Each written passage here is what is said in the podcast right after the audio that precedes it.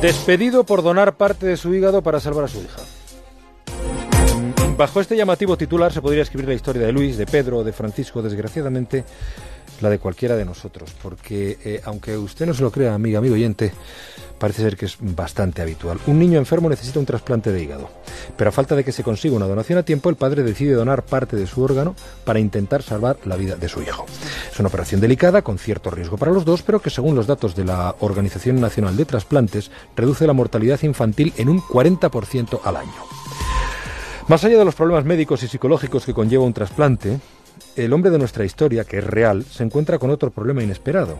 Entre los días libres disponibles y las vacaciones que aún le deben en su empresa, no junta los suficientes, los necesarios para trasladarse a Madrid, someterse a las pruebas previas y luego a la donación y recuperación posterior. Su empresa no acepta darle más días libres y acaba despidiéndole, argumentando que él no está enfermo, sino que ha decidido someterse voluntariamente a todas las pruebas y operaciones. Insisto, es un hecho real. En más de uno eh, nos hemos puesto en contacto con la Asociación Española de Ayuda a Niños con Enfermedades Hepáticas para conocer la petición que han abierto en nombre de, este padre y de muchos otros para que se modifique la legislación. Luis Torres, presidente de EPA, buenos días. Hola, buenos días.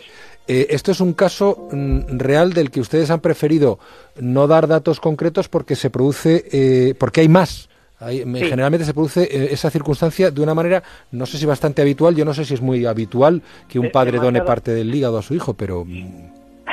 Bueno, que, la, donación de vivos eh, cada vez es mayor, gracias a Dios, porque cada vez eh, hay menos posibilidad de hacer un trasplante de donante cadáver a un niño, porque hay niño, cada vez fallecen menos niños, gracias a Dios. Entonces la donación de, de, órganos en vivo pues ha aumentado. El hecho de que por la consecuencia de donar a tu hijo eh, pierdas el puesto de trabajo, pues no es que sea el 100% de los casos, pero sí que es un porcentaje bastante elevado entre los casos que nosotros conocemos. Estamos hablando de un 10, aproximadamente un 10% de los padres pierden el puesto de trabajo y un 60% tienen problemas eh, laborales. ¿Y no sería bueno em, denunciar a esas empresas, hacer público quiénes son las empresas que echan a un trabajador porque intenta mm. salvar la vida de su hijo? Bueno, eso, eso entra dentro de la esfera de, de, cada padre, cada caso concreto, porque son casos muy, muy diferentes. Eh, nosotros como asociación cuando salió, cuando surgió esta, esta necesidad, porque vimos que muchos padres se encontraban con esta problemática, incluso algunos se planteaba la posibilidad de no ser donante por, porque pues porque luego tenían que mantener a su familia y entonces hay que, hay que pensar un poco en el futuro.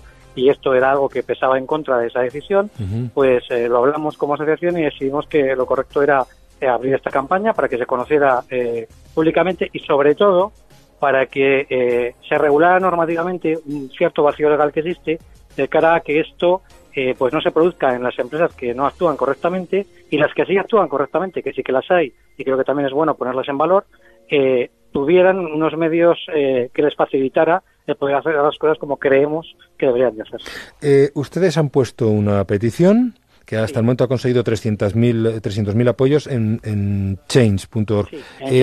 ¿Qué es lo que piden exactamente? Pues nosotros lo que pedimos es que se reconozca la figura del donante vivo, asimilando esa figura a la de una baja por maternidad, de tal manera que se produzca la baja antes del trasplante, es decir, cuando se empiezan a hacer las pruebas para poder ser donante, que duren durante la operación a la recuperación. No estamos hablando de un periodo de tiempo muy largo, estamos hablando de tres meses si no hay ninguna complicación, y tampoco estamos hablando de un montón de casos que puedan poner en riesgo una situación económica del país. ¿no? Estamos hablando que contando con adultos con niños, o sea, para donantes, donantes vivos, adultos o niños, de riñón y de hígado, que son los dos órganos que se pueden donar en vida, estamos hablando de unos 340 casos al año, decía el, doctor Matesán el otro día en, una reunión que tuvo en Zaragoza. Así que no parece una gran quiebra para el sistema de la seguridad social. Efectivamente. Y además, de una por un lado, se consigue esa protección eh, laboral y social al donante, y por otro lado se reconoce la figura, ¿no? que eh, produce un beneficio social importante porque reduce las listas de espera, reduce los gastos sanitarios, porque en el momento que un niño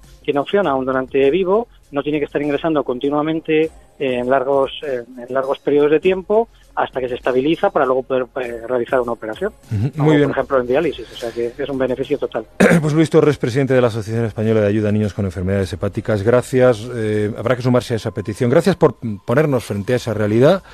Eh, y yo, vamos, es una, un consejo, si me lo permiten, y seguramente fuera de mis atribuciones en estos momentos, pero yo denunciaría quiénes son las empresas que son capaces de echar a un trabajador por pretender eh, salvar la vida de su hijo.